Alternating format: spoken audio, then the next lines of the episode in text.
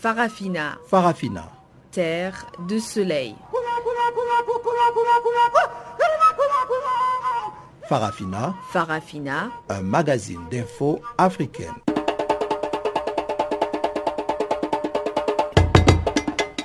Présentation Pamela Kumba. Chers auditeurs, bonjour et bienvenue à cette nouvelle édition de Farafina. La mise en onde de ce magazine des actualités est assurée par Revelino Ibrahim et voici les titres à la une du jour. Bamenda replonge dans la violence des manifestations anglophones, reprise du procès du général putschiste Amadou Ayasanogo et le dialogue de tous les espoirs s'ouvre en République démocratique du Congo sous l'égide de la SENCO. Voilà pour les grandes lignes du jour, mais avant de les développer, Guillaume Cabissoso nous présente le bulletin des informations.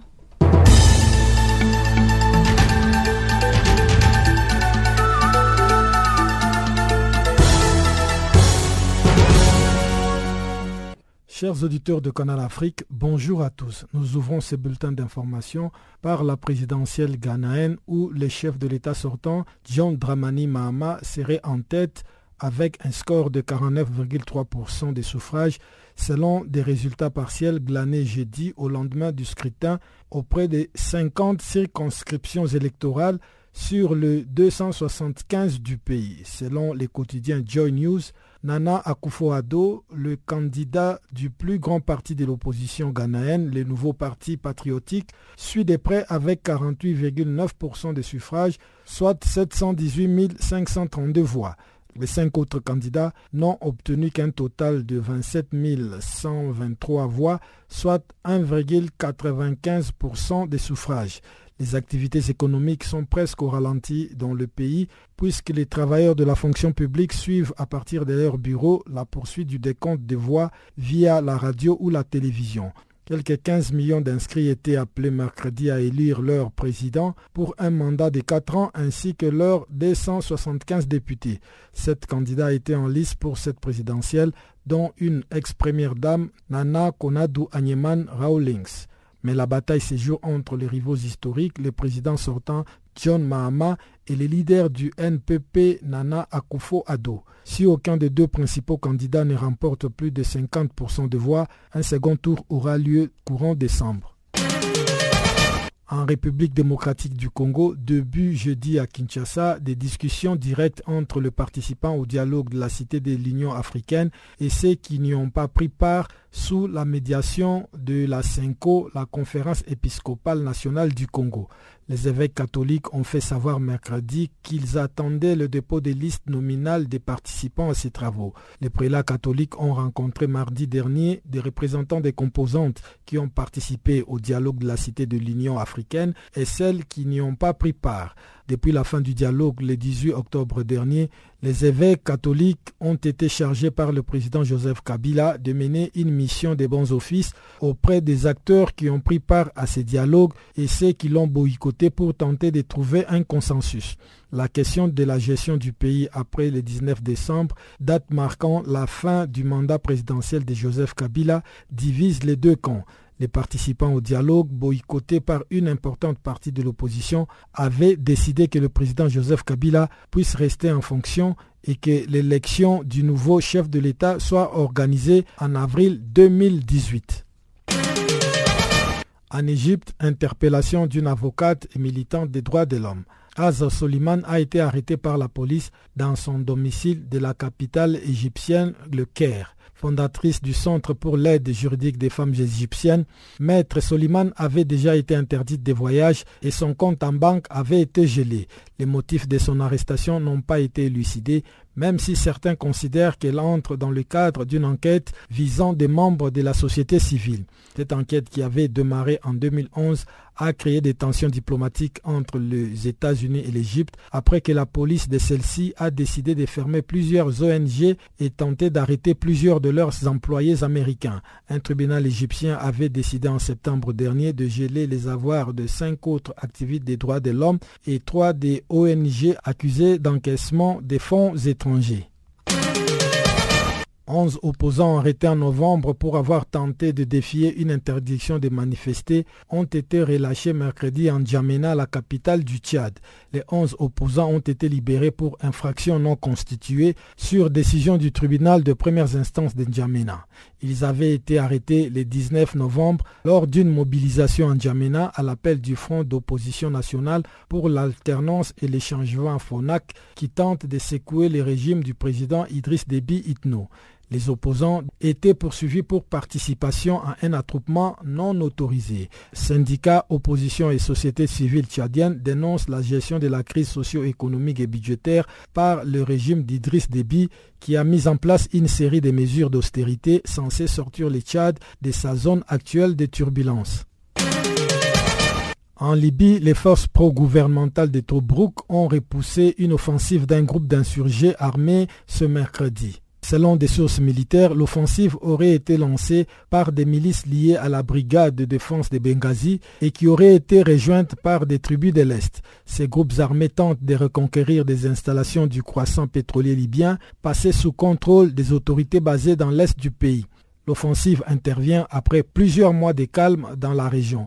Les assaillants auraient brièvement pris le contrôle de la ville de Ben Jawad avant d'être repoussés par le milice de l'autoproclamée armée nationale libyenne du maréchal Khalifa Haftar mais des informations contradictoires circulent puisque le colonel Mofta al-Magariev, commandant des troupes chargées par Kali Haftar de surveiller et protéger les installations pétrolières, assure qu'il n'y a aucun affrontement direct sur le terrain.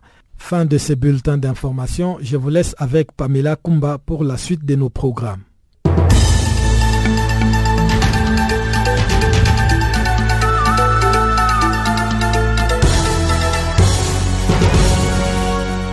Mais tu vas où comme ça?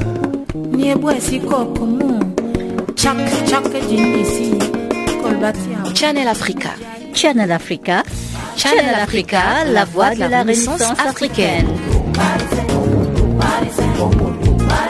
Retrouve-nous sur www.channelafrica.co.za. Le procès du général Amadou Aya Sanogo a repris ce jeudi au tribunal de Sikasso. Les avocats du général Aya Amadou Sanogo ont relevé mercredi l'incompétence de la cour d'assises à juger des militaires. Retour sur quelques détails de cette journée. Le procès du général putschiste Amadou Aya Sanogo avait été suspendu lundi dernier pour permettre au parquet de faire venir la vingtaine de témoins cités dans cette affaire dite des bérets rouges. Selon la presse malienne, mercredi, la cour d'assises a rejeté la demande du renvoi du procès à une autre session et de la demande de liberté provisoire du général et de ses co-accusés formulée par la défense. La demande de renvoi était basée sur le fait que tous les 23 témoins cités n'étaient pas présents à l'audience. Mais le juge a tout de même suspendu le procès lundi dernier et à deux autres reprises pour permettre entre autres aux témoins de l'accusation de se rendre à Sikasso. Le béret rouge Mohamed Diarra, un des témoins clés de l'accusation, est appelé à témoigner au cours de ce procès.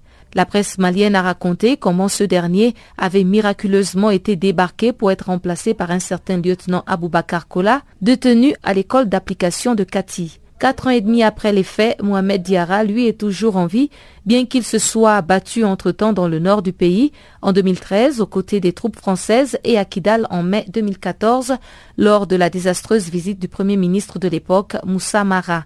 Il ne sait toujours pas pourquoi il a échappé à la mort cette nuit macabre du 3 mai 2012 au cours de laquelle 21 de ses frères d'armes, dont la plupart avaient son âge, furent jetés dans une fosse commune et tués à coups de Kalachnikov. Les combats avaient fait rage dans la ville entre les bérets verts du capitaine Amadou Ayasanogo qui ont chassé Amadou Toumani Touré du pouvoir cinq semaines plus tôt et les bérets rouges du colonel Abdin Guindo, fidèle au président déchu.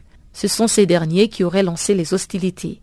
Pour rappel, le général Sanogo et ses co-accusés sont jugés pour enlèvement et assassinat, complicité d'enlèvement et d'assassinat de bérets rouges dont les corps ont été retrouvés en 2013 dans un charnier à Diago, une localité située à une dizaine de kilomètres de Kati, sur les hauteurs de Bamako, la capitale, où la junte avait établi son quartier général après le coup d'État du 22 mars 2012. Le général putschiste encourt la peine de mort Le procès s'est ouvert le 30 novembre dernier à Sikasso, à 380 km au sud de Bamako, la capitale. Difficile reprise du procès du général Amadou Ayasanogo et ses co-accusés. A noter aussi que la Cour n'a accédé à aucune demande des avocats de la défense qui ont par la suite soulevé certaines irrégularités portant sur la procédure devant la Cour d'assises et sur la compétence même de cette dernière à juger des militaires. Mais après de vifs échanges entre les avocats des partis civils et ceux de la défense sur ces questions, le président de la Cour a suspendu l'audience pour permettre aux juges de statuer sur les exceptions soulevées par la défense. L'audience a donc repris ce jeudi, toujours très suivie par les supporters du général Amadou Ayasanogo. Le dialogue inclusif tant attendu sous la médiation de la SENCO a démarré ce jeudi. L'objet de cette rencontre est de trouver une issue positive aux problèmes politiques congolais, tout en mettant sur la même table le président de la République Joseph Kabila et l'opposant historique Étienne Tshisekedi. Cette rencontre vise à permettre d'engager des vraies discussions sur les divergences résiduelles, notamment le sort des institutions après le mandat du président Joseph Kabila qui doit s'achever le 19 décembre. Retour sur ces assises avec Guillaume Kabissoso. Le mandat du président Joseph Kabila s'achève le 20 décembre, mais la présidentielle devant permettre le choix de son successeur n'a pas été organisée, engendrant des violences dans un climat politique délétère. Pour éviter que le pays ne retombe dans les chaos de deux guerres qui l'ont ravagé entre 1996 et 2003, la communauté internationale multiplie les appels au compromis. Mardi encore, le secrétaire général de l'ONU, Ban Ki-moon, a exhorté tous les acteurs politiques en RDC à adhérer à la médiation engagée par la conférence épiscopale nationale du Congo afin de parvenir à une solution consensuelle et pacifique à l'impasse actuelle. L'enjeu est de conclure un accord permettant d'organiser une transition jusqu'à l'élection du successeur de Joseph Kabila à qui la Constitution interdit de se représenter. Mardi, les évêques catholiques ont reçu les responsables de la majorité et de toutes les tendances de l'opposition. Les prélats ont rencontré en particulier l'opposant historique Étienne Tshisekedi, président de l'Union pour la démocratie et les progrès social, qui menace d'appeler à des manifestations pour contraindre le président Joseph Kabila à abandonner le pouvoir à partir du 19 décembre si aucun accord politique n'a été conclu d'ici là. Selon un diplomate, le fait que Étienne Tshisekedi ait accepté de se déplacer est un signe encourageant dans la mesure où celui-ci ne bouge habituellement pas de chez lui. L'UDPS a boudé le dialogue national ayant débouché en octobre sur un accord entre la majorité présidentielle et une frange minoritaire de l'opposition consacrant le renvoi de la présidentielle à une date non fixée et le maintien au pouvoir de M. Joseph Kabila en contrepartie de la nomination d'un Premier ministre issu de l'opposition. Le rassemblement de l'opposition constitué autour de l'UDPS a refusé cet accord exigeant un véritable dialogue inclusif dans l'esprit de la résolution du Conseil de sécurité de l'ONU sur les Congo votée en mars 2016. Ces nouvelles négociations devraient se dérouler en un temps réduit, soit trois jours, avec un petit nombre de participants représentant les signataires de l'accord d'octobre et ses détracteurs.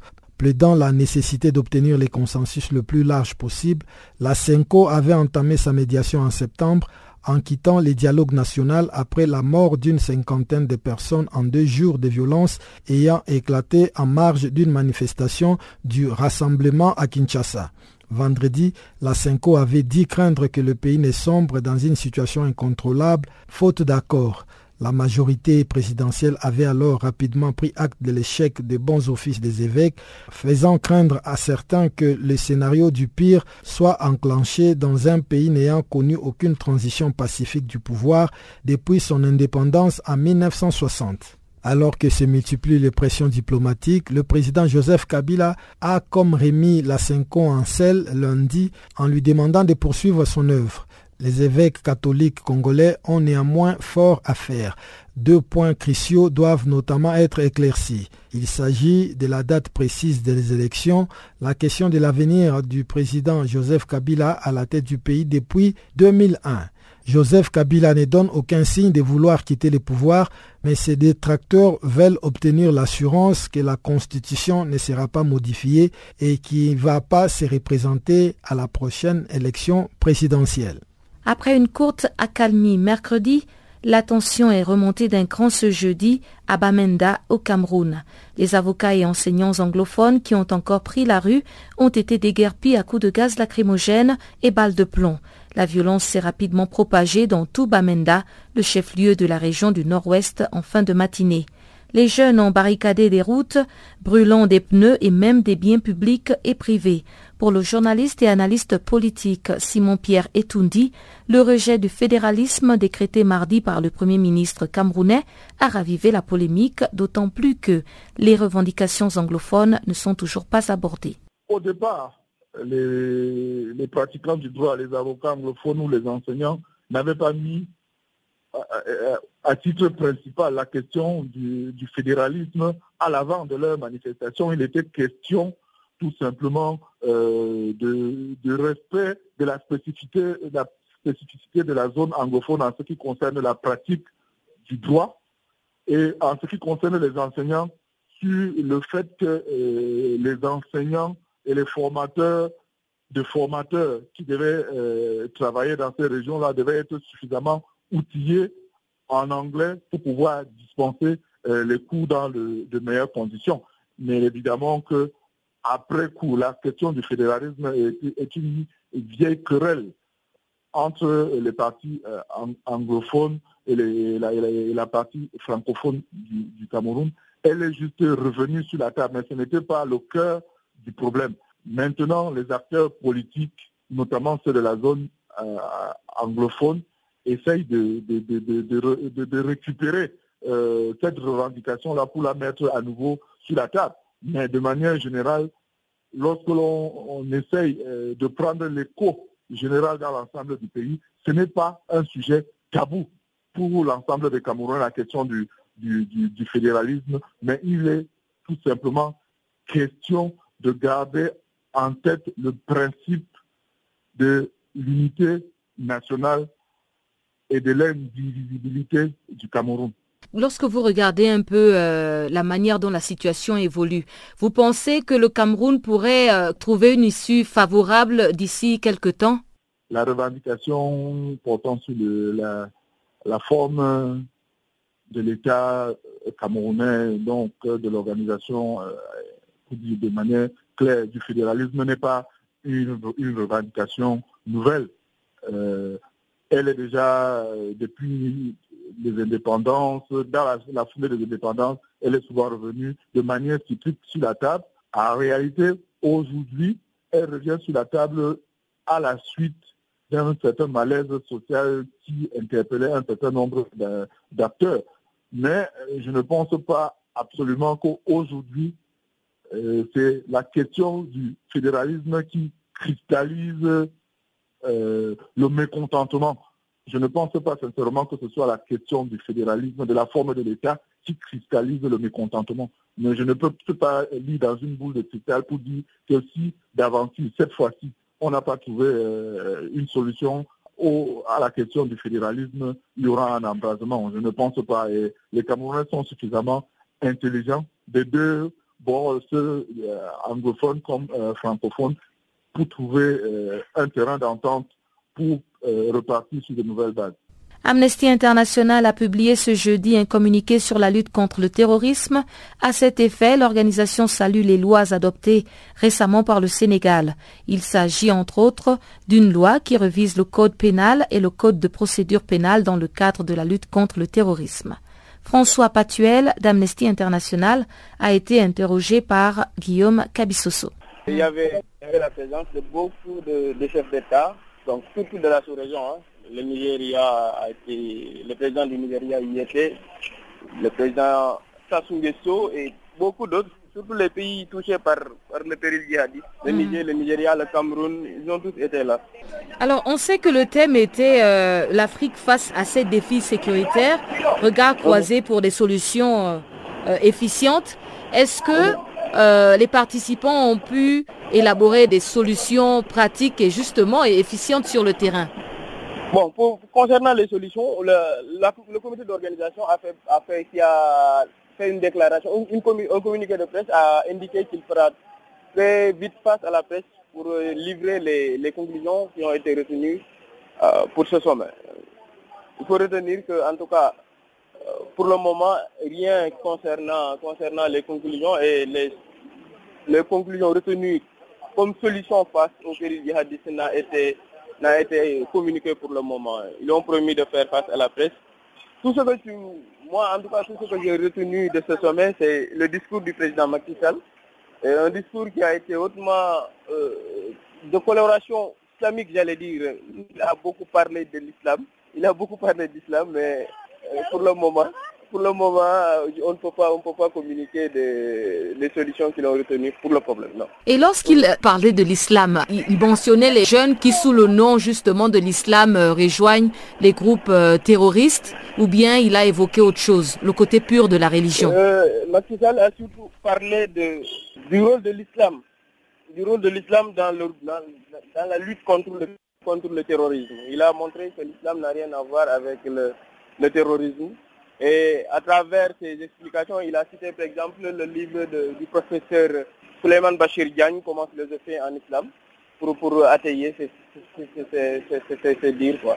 Euh, il y a aussi le président, euh, le président du Nigeria, euh, qui, a, qui, a aussi, qui a aussi parlé, on peut dire comme le président Macky Sall, lui a dit que l'islam n'a rien, rien à voir avec, avec le djihadisme, avec le djihadisme. Donc, donc vous voyez que c'est surtout, une plaidoirie pour l'islam euh, face à, au, au péril djihadiste. Et si on sait que beaucoup de monde pense que, en tout cas, assimile le, terrorisme à l'islam, ils ont essayé de, dédouaner l'islam, si on peut le dire ainsi. Et vous pensez que ce message va, va réussir à gagner euh, le cœur des autres communautés qui, euh, justement, assimilent aujourd'hui l'islam au terrorisme?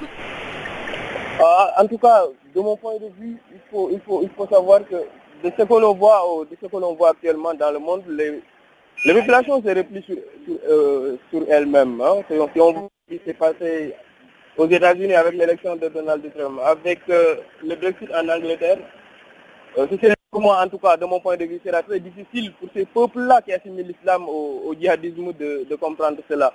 Maintenant, c'est aux, aux, populations et aux peuples, islam, de, aux peuples musulmans, j'allais dire, de, de, de, se réunir pour essayer de, de voir comment faire pour convaincre, pour convaincre ces populations que l'islam, l'islam est, est, une religion de paix, et comme, comme l'indique son nom déjà, et que ça n'a rien à voir avec, avec le terrorisme.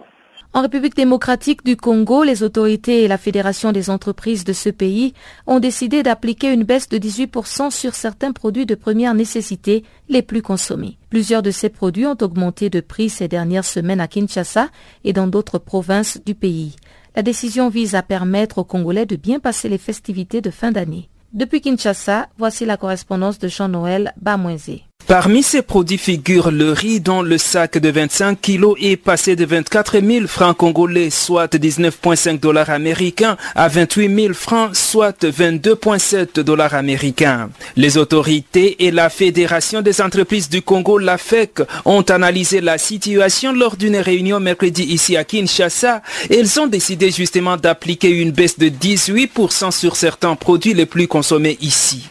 Il s'agit justement de quatre produits dont le riz, le chinchard, la viande et le poulet. La réunion a été initiée par le président Joseph Kabila. C'est en tout cas ce qu'affirme le gouverneur de la ville-province de Kinshasa, André Kimbuta. C'est à l'initiative du chef de l'État qui voulait à tout prix que le prix soit à la portée du pouvoir d'achat de la population. Il nous a tous interpellés, le ministre des Finances, le ministre de l'Économie, le gouverneur de la Banque centrale et la FEC pour que nous trouvons le voies et moyens pour qu'on revoie la baisse, pour que ce soit la portée du pouvoir d'achat de la population, non seulement quinoise, c'était pour l'ensemble de toute la République. Alors vous savez qu'il y a beaucoup d'intervenants. Il était question qu'on puisse voir avec les amis, les opérateurs économiques de la FEC, pour qu'on voit ensemble quelles solutions pouvons-nous trouver pour soulager tant soit peu cette population? Vous connaissez euh, dans quelles conditions nous nous retrouvons maintenant. Des allègements fiscaux ont été accordés au profit des importateurs et d'autres sont encore à négociation. C'est justement cette mesure qui encourage la baisse des prix de ces produits importants pendant la préparation des fêtes de fin d'année. Écoutons une fois de plus le gouverneur de la ville-province de Kinshasa, André Kimbuta. Au où nous parlons, la perception de la TVA, que ce soit à l'importation ou à l'interne, est suspendu. Ça, c'est un. Et la Banque centrale a mis à leur disposition, ce n'est pas gratuit comme disent certaines euh, langues. En contrepartie de ce qu'ils ont en francs congolais dans leur compte, la Banque centrale euh, a mis à leur disposition des devises, des dollars américains pour faciliter l'importation. Donc, euh, ils ont profité de la TVA, ils ont profité aussi de cette mise à disposition de fonds, de dollars américains de la part de la Banque centrale. Et en examinant aussi le dossier comme tel parce qu'il fallait qu'il euh, rabatte le prix. Nous pensons que nous allons encore négocier, voir du côté de l'OFIDA si euh, une petite intervention à la baisse peut aussi aider les opérateurs économiques. Ça, c'est encore en discussion. Mais retenez ce qui est plus important. C'est pourquoi je tiens d'abord à féliciter la FEC d'une manière générale et à féliciter les opérateurs économiques qui sont présents ici de la solution que nous venons de trouver. Donc, les quatre produits importants que les Congolais aussi aiment, le riz, les chinchards, la viande et les poulets, pour bien passer les fêtes, tous se sont mis d'accord il y a une remise sensible de 18% du prix qui est d'application maintenant. La dépréciation du franc congolais est citée comme raison de la hausse des prix sur le marché. Un dollar américain s'échange pour l'instant contre 1230 ou 1250 francs congolais. Pourtant, il y a une année, en décembre 2015, il s'échangeait contre 945 francs congolais. Jean-Noël Bamoisé, Channel Africa.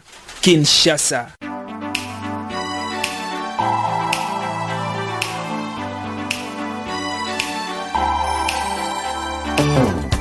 Si vous ratez les points chauds de l'actualité cette semaine, si vous ratez les points chauds de l'actualité cette semaine,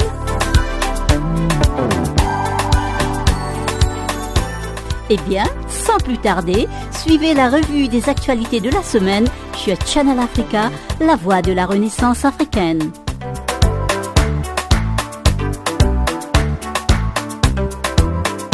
Retrouvez le podcast sur nos sites internet www.channelafrica.co.za.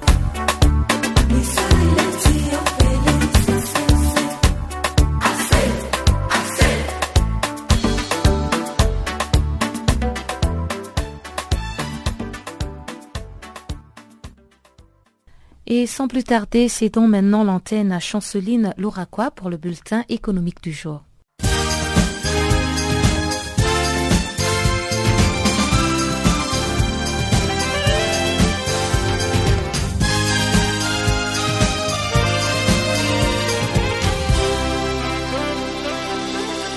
Bonjour, chers auditeurs de Channel Africa. L'association bananière du Cameroun, Asobakam en sigle, annonce ce jeudi que le Cameroun détrône la Côte d'Ivoire. Le Cameroun devient désormais les premiers producteurs de la banane dans la zone Afrique-Caraïbes et Pacifique. D'après les regroupements des producteurs et exportateurs des bananes, la production annuelle de ces produits est passée à 278 450 tonnes en 2015. C'est ce qui a permis au Cameroun de dévancer la Côte d'Ivoire qui est ainsi reléguée au second rang. À noter que la société des plantations de Haut-Penja, dont les champs s'étendent sur plus de 3530 hectares, et Cameroun Development Corporation sont les principaux producteurs de la banane au Cameroun. Ces deux entreprises possèdent des grandes exploitations dans la région du littoral et du sud-ouest, le principal bassin de la production de la banane au Cameroun. L'Union générale tunisienne du travail a renoncé à la grève générale prévue ce jeudi. En effet, le principal syndicat a trouvé un accord le mercredi avec les gouvernements sur l'augmentation des salaires dans la fonction publique. Pour combler ces attentes, le gouvernement a décidé de relancer l'économie avec les soutiens financiers accrus de la Banque européenne d'investissement. Cette banque va quasiment doubler son engagement en mettant à la disposition du secteur public et du privé 2,5 milliards d'euros supplémentaires d'ici 2020. La Banque européenne d'investissement soutient aussi le secteur privé, notamment les petites et moyennes entreprises, à travers un prêt de 50 millions d'euros accordé à la Banque de Tunisie à un taux préférentiel. Rappelons que c'est depuis 40 ans que la Banque européenne d'investissement soutient les grands projets de la Tunisie. Une agence pour la promotion des petites et moyennes entreprises, dénommée l'Agence Côte d'Ivoire des petites et moyennes entreprises, a été prise par décret le mercredi à Abidjan lors du Conseil des ministres. Cette agence a pour mission de faire la promotion des petites et moyennes entreprises ivoiriennes afin de contribuer à la mise en œuvre de leur stratégie de développement. Les petites et moyennes entreprises représentent actuellement 98% du tissu économique formel, 20% de la richesse nationale, 12% de l'investissement et 23% de la population active. Restons toujours en Côte d'Ivoire avec le démarrage de la campagne commerciale. À l'issue de cet événement, le gouvernement a fixé le mercredi en Conseil des ministres les prix du kilo des cafés à 750 francs CFA. Il s'agit ici du prix du café séché, décortiqué, trié, ne comportant pas des matières étrangères. Signalons que le prix du café a connu une hausse de 80 francs CFA par rapport à la campagne précédente qui était de 670 francs CFA. Notons que le gouvernement demande au Conseil Café Cacao de veiller au respect strict de ces prix de 750 francs CFA. L'agence des notations extra-financières Vigeo et Iris a sélectionné le mercredi pour la deuxième année consécutive l'opérateur Maroc Télécom parmi les lauréats Emerging Market 70. Ces titres distinguent le 110 meilleures entreprises en responsabilité sociale parmi 800 sociétés cotées dans 31 pays émergents ou en développement auxquels Vigeo et Iris a attribué les notes les plus élevées et qui ont démontré les meilleures performances en responsabilité sociale. Cette distinction du Maroc Télécom s'explique par son engagement depuis plusieurs années dans une démarche de développement durable qui irrigue toutes ces actions avec des orientations principales. Il s'agit entre autres de réduire la fracture numérique, de rendre les technologies de l'information et de la communication accessibles à tous, et également d'accompagner le développement économique ainsi que social du pays afin de contribuer au bien-être des populations. Rappelons que le palmarès Emerging Market 70 a été lancé en 2015 par l'agence des notations extra-financières Vigeo et Iris qui a été fondée en 2002 par Nicole Nota. La France envisage dans les jours à venir un fonds de 500 millions d'euros dans les infrastructures en Afrique. Ce fonds sera au service du développement durable et visera les divers secteurs tels que les énergies renouvelables, l'eau et l'assainissement, les télécommunications, les infrastructures numériques, le traitement des déchets, les transports, les aménagements du territoire, la santé et enfin l'éducation. C'est suite à la faveur de la signature d'une charte d'alliance stratégique que cette annonce a été faite. La dite nouvelle vient donc acter le rapprochement entre les deux institutions publiques françaises. L'objectif de ce sens du rapprochement entre l'Agence française de développement et la Caisse française des dépôts est de permettre à la France de disposer d'un dispositif de financement du développement durable cohérent.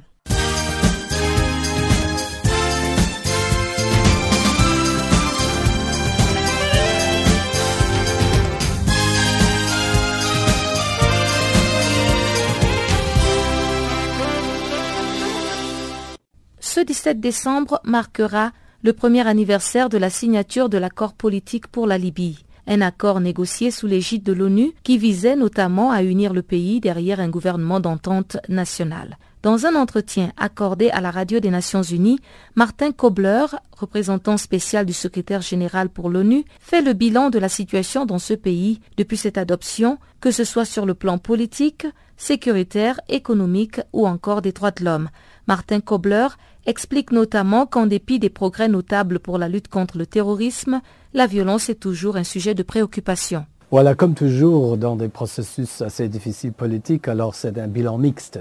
Parce qu'on a les achèvements, mais aussi on a des défis. Les achèvements euh, de, l'année dernière, c'était la lutte contre le terrorisme, parce que maintenant, Daesh, euh, l'État islamique, a disparu dans le terrain de Sirte. De l'autre côté, on a aussi des défis. Le gouvernement d'entente nationale n'a pas encore euh, l'autorisation du Parlement. Et c'est très important de, le faire parce que c'est seulement 100% légitime euh, si un gouvernement est approuvé par le Parlement. Et on a des difficultés entre l'Est et l'Ouest. On a des problèmes sécuritaires qui euh, ne sont pas encore euh, résolus.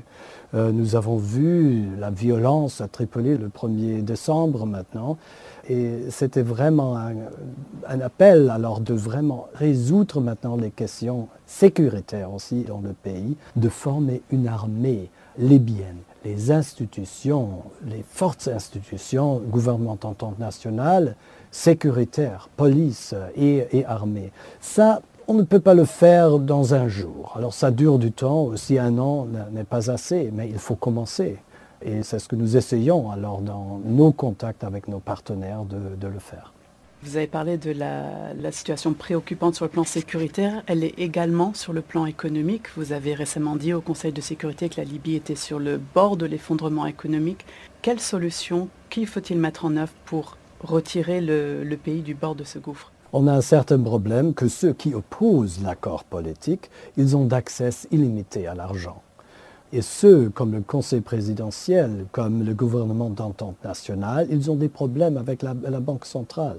Les réserves du pays se sont diminuées maintenant, ce sont 47 milliards de dollars. Euh, c'est pourquoi il faut agir vite, euh, parce que la Banque centrale, il paie les salaires, mais aussi toutes les choses humanitaires. C'est important que le Conseil présidentiel obtient à un budget numéro un et obtient l'argent de la Banque centrale. C'est pourquoi nous avons lancé, la communauté internationale a lancé le processus de Londres, où le secrétaire euh, Kerry, mais aussi Boris Johnson, euh, le ministre italien Gentiloni, ils ont discuté avec euh, le Premier ministre Sarraj, mais aussi le gouverneur de la Banque centrale, comment est-ce qu'ils peuvent résoudre le problème? Parce que les banques centrales ne peuvent pas dessiner le budget et le mettre en œuvre en même temps. Non, c'est l'exécutif. Maintenant, nous avons un ministre de Finances, nous avons un ministre adjoint de Finances, et je crois que c'est un bon début. Mais je pose toujours la question d'avoir le système théorique place. Mais comment l'argent est vraiment maintenant euh, atteint la population? Et aussi les hôpitaux, comment payer les salaires par là, l'équipement pour les hôpitaux et la médecine. et on a des grands problèmes, c'est pourquoi J'encourage la Banque centrale, j'encourage aussi le Conseil présidentiel encore de se mettre d'accord comment euh, résoudre le problème euh, de vraiment obtenir l'argent de, la Banque centrale, parce que c'est la chose euh, primordiale, parce que comme j'ai dit, ceux qui opposent l'accord politique, ils ont accès à l'argent et les autres n'ont pas. Un autre domaine de préoccupation, ce sont les droits de l'homme la situation des migrants qui se trouvent en Libye. Vous avez même qualifié la Libye de marché d'êtres humains. Quelle est la situation qu'affrontent ces, migrants et quelle est la marge de manœuvre dont dispose l'ONU sur le terrain pour essayer de rectifier la situation Voilà, c'est une chose qui est totalement acceptable, la situation humanitaire euh, dans, les camps des migrants. Ils sont détenus là dans des circonstances euh, qui sont vraiment difficiles sans lumière, euh, malnutrition et tous les problèmes, les femmes enceintes avec les hommes. C'est quelque chose, si j'ai vu beaucoup dans ma vie, dans les euh, Nations Unies, mais c'est quelque chose qui est justement pas acceptable. C'est pourquoi résoudre le problème? Premièrement, il faut immédiatement améliorer la situation humanitaire. C'est aussi le gouvernement qui les gère, pas la communauté, internationale. Il faut vraiment les pousser aussi d'avoir l'argent pour essayer de, manger, aussi des moyens de santé et de la médecine. Deuxièmement, de promouvoir le repatriement volontaire euh, dans les pays d'origine, au Sénégal, au Somalie, au Érythrée. Ceux qui veulent rentrer doivent être rentrés. On a des programmes de OIM, de l'OIM ici, de, de faire rapatrier sur une base volontaire des migrants. Ils ont rapatrié maintenant jusqu'à la fin de l'année, ils ont rapatrié 3000 le comité contre la torture a clos mercredi à Genève les travaux de sa 59e session en adoptant ses observations finales sur le rapport de la Namibie, un second rapport périodique soumis avec 16 ans de retard. Et dans ses recommandations, les experts onusiens se sont préoccupés et dans ses recommandations, les experts onusiens se sont préoccupés de l'impunité des actes de torture. Le comité faisait ainsi référence aux événements survenus dans la bande de Caprivi en 1999. Abdel Wahad Ani, membre du comité contre la torture et rapporteur pour l'examen du rapport de la Namibie, nous en parle. Nous étions très inquiets du fait que les autorités n'ont pas donné suite aux déclarations récentes en mai 2015 du directeur de l'inspecteur général de la police nationale de Namibie qui a reconnu publiquement dans une réunion publique que lors du procès de trahison connu sous le nom de Caprivi, donc cette euh, bande sécessionniste, que les autorités n'ont pas donné suite à, cette déclaration dans laquelle le personnage le plus haut gradé de la police a reconnu que les suspects avaient subi la torture. Nous avons recommandé à l'État parti d'ouvrir des enquêtes et d'informer le comité sur le résultat de ces enquêtes, bien sûr qui doit être indépendante et impartiale pour enquêter sur les cas de torture et pour juger les responsables. Et quelle a été la réponse des autorités de Windhoek par rapport à cette appel Alors, euh, les autorités euh, ont répondu d'une manière un peu vague et un peu évasive pour dire que l'amnistie faisait partie de la Constitution et était décidée par l'Assemblée nationale constituante, démocratiquement élue, qui représentait l'ensemble des forces politiques, des forces vives de la nation après l'indépendance. Mais le comité a exprimé sa position qu'il peut y avoir aucune situation qui permet d'amnistier les crimes de torture. Le crime de torture doit être imprescriptible. C'est un crime contre l'humanité. On ne doit pas le prescrire euh, par euh, un délai de prescription et on ne peut pas non plus l'amnistier. Donc le comité est ferme sur ce point. Et nous attendons les réponses de l'État parti dans la procédure de suivi au bout d'un an à partir d'aujourd'hui. Donc nous donnons rendez-vous à l'État parti le 7 décembre 2017 pour nous répondre sur cette question précise. Et autre source de préoccupation par rapport à ce rapport sur la Namibie, c'est les violations du principe de non-refoulement de réfugiés qui touchent les réfugiés congolais. Est-ce qu'à cet égard, vous avez des informations par rapport aux réponses de sûreté aussi namibiennes? Alors pareil, là aussi, l'État parti nous a donné des réponses un peu vagues. Le comité est très inquiet sur des informations précises et, concordantes que nous avons reçues sur des cas de violation du principe de non-refoulement, donc de renvoi, d'éloignement de demandeurs d'asile et de réfugiés de la RDC qui ont demandé asile. Le comité estime qu'il peut y avoir aucune situation qui permette de déroger au principe absolu de non-refoulement. Et qu'en est-il des mauvais traitements dont sont victimes les communautés LGBT qui sont emprisonnés dans les centres de détention?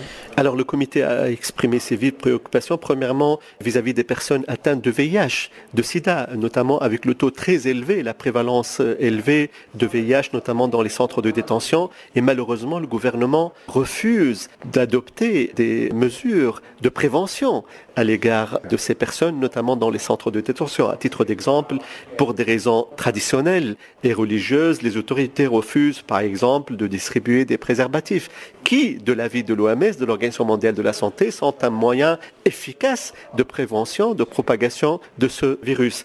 Pareil pour les personnes LGBT où le comité a reçu des informations crédibles sur des violations à l'égard des personnes homosexuelles dans les centres de détention. Nous avons demandé aux autorités de protéger ces personnes de tout type de violation, que ce soit par les agents publics, mais aussi par leurs co-détenus. De notre côté, le rapport aussi critique le fait qu'il y ait une stérilisation forcée des personnes vivant avec le VIH toujours en Namibie. Oui, effectivement, euh, nous avons premièrement salué la décision de la justice, donc de la Cour suprême de Namibie, qui considérait que la stérilisation forcée de personnes porteuses du virus VIH euh, était non constitutionnel, ça c'est un élément très important qui démontre que la justice, et notamment la Cour suprême, est respectueuse des droits fondamentaux de la personne humaine, mais nous avons recommandé aux autorités de l'État parti de faire en sorte d'interdire ces stérilisations forcées et que toute stérilisation sans le consentement de la personne intéressée est une violation des droits de l'homme. Dernière question, le rapport a aussi critiqué les pratiques traditionnelles dont sont victimes les femmes et les enfants, pratiques souvent appelé Olu Foucault. De quoi s'agit-il exactement?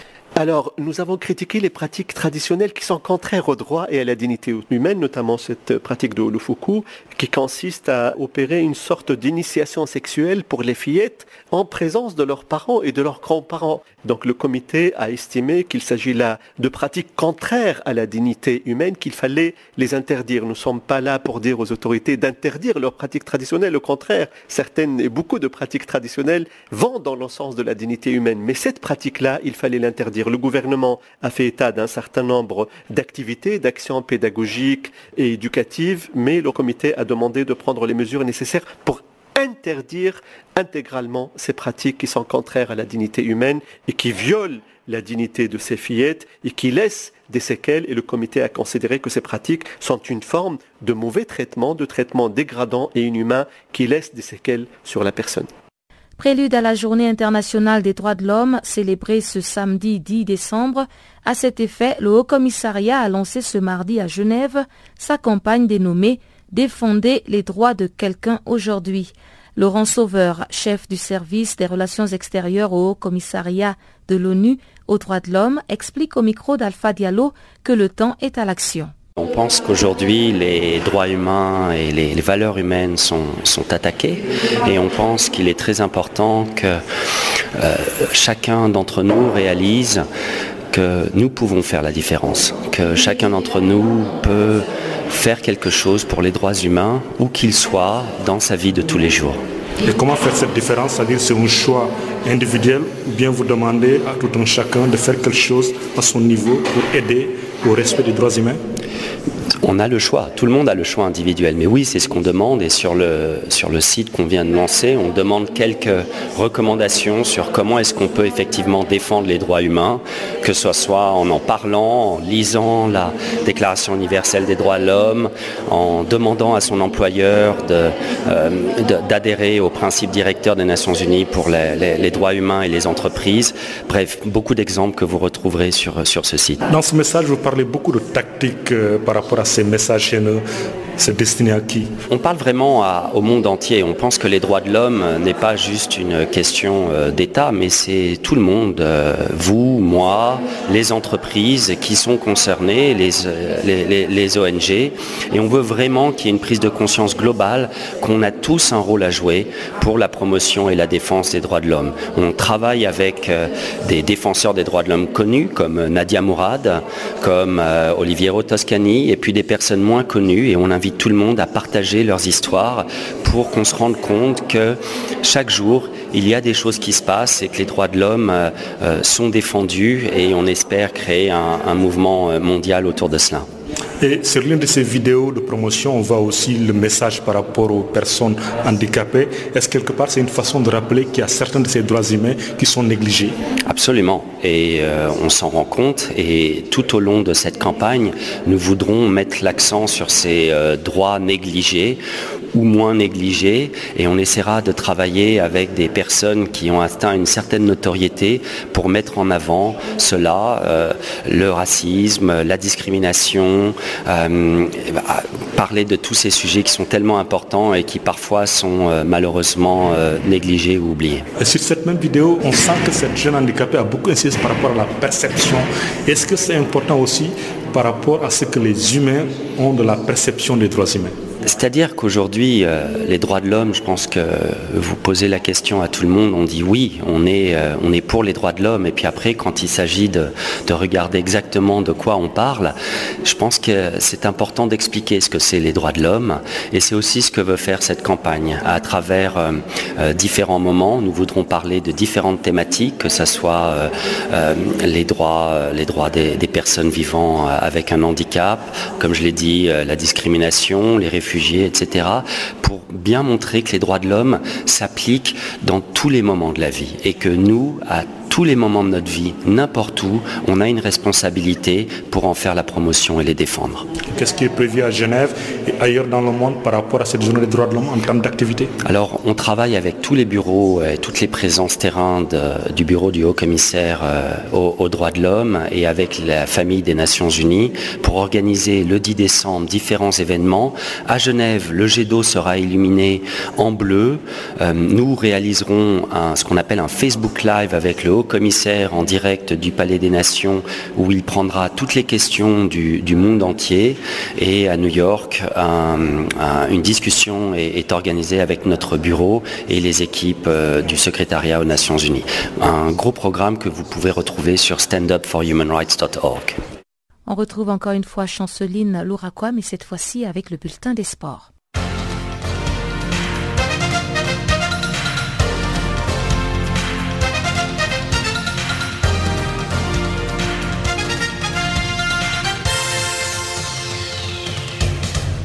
Bonjour. Notre bulletin des sports commence avec la grande finale de la 22e Coupe d'Afrique des clubs champions féminines prévue ce jeudi au pavillon des sports de Kilamba en Angola.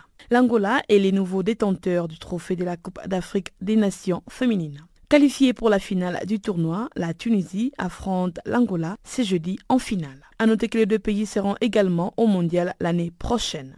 Profitant de la disqualification du Sénégal, c'est le Cameroun qui termine donc troisième du tournoi et se qualifie également pour le mondial en 2017. Au Cameroun, le chef de l'État Paul Biya invite les Lions finalistes de la dixième édition de la Coupe d'Afrique des Nations des football féminines ce jeudi au Palais de l'Unité. La dite coupe s'est tenue du 19 novembre au 3 décembre 2016. Il s'agit d'une réception en l'honneur de Lyon Indoptable, vice-championne de la dixième édition de la Coupe d'Afrique des Nations. En Côte d'Ivoire, l'international Serge Aurier a été élu le mercredi comme meilleur footballeur ivoirien de l'année 2016 le latéral droit du Paris Saint-Germain a obtenu 39,49% de voix. Il dévance ses compatriotes comme Eric Belly qui compte 18,12% de voix, Jonathan Kodja 17,90% de voix, Sylvain Gobou 16,35% de voix et Série Jean-Michel qui est classé 5e et compte 8,14% de voix. A noter que Serge Aurier succède ainsi à Max Alain Gradel. Le ministère en charge du sport au Burkina Faso a lancé le mercredi un appel à une souscription pour soutenir les étalons dans leur préparation de la Cannes 2017. D'après la source, le but de cet appel est de mettre toutes les chances possibles du côté des étalons pour un parcours héroïque au Gabon. Faisant appel à toutes les composantes de la nation qui doivent apporter leur contribution, le ministère en charge du sport rappelle qu'aucun don n'est négligeable, qu'il soit grand ou petit. Rappelons que le Burkina Faso est logé dans le groupe A en compagnie du Gabon, suivi du Cameroun et de la Guinée-Bissau. Le président de la Fédération internationale de football, association, Gianni Infantino, a annoncé le mercredi qu'il compte changer le format de la Coupe du Monde. Ce dernier tient à avoir désormais un format de 16 groupe de 3 à partir de l'édition 2026 avec une sélection de 48 au lieu de 32. Cette idée sera débattue au cours de la prochaine réunion du Conseil de la FIFA qui aura lieu le 9 et 10 janvier 2017 à Zurich. Rappelons qu'en octobre dernier, il y a eu une autre réunion de 36 membres du Conseil de la FIFA sur le nouveau format de la Coupe du Monde. Pour le président Gianni Infantino, il pense à une Coupe du Monde à 48 équipes qui seraient en fait à 32 équipes. Autrement dit, le 16 sélections victorieuses de leur groupe d'éliminatoire seraient directement qualifiées pour les mondiales. Ensuite, 32 équipes viendraient pour y disputer un barrage. Gianni Infantino estime que cette idée ouvre plus de chances à plus d'équipes. À noter que derrière la proposition du successeur de Joseph Blatter, il y a la nécessité pour la FIFA de continuer à développer ses revenus liés au marketing et aux droits de télévision.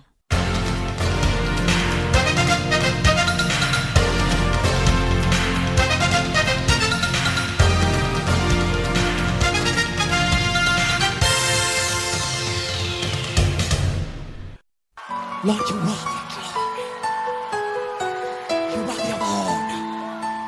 I like what my mentor said to me. She said, start composing songs from you.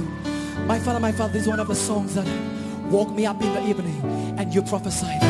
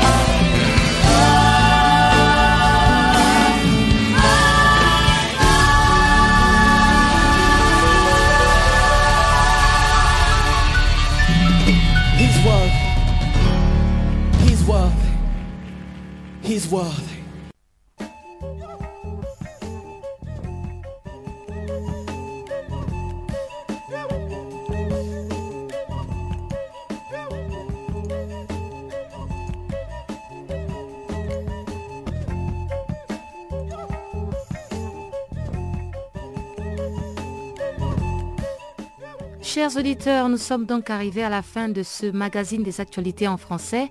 Encore une fois, merci d'avoir été des nôtres. Restez connectés sur nos antennes à travers notre site internet www.channelafrica.co.za, notre page Facebook Channel Africa ou encore faites-nous des tweets à channelafrica1 ou encore French Farafina. Au revoir.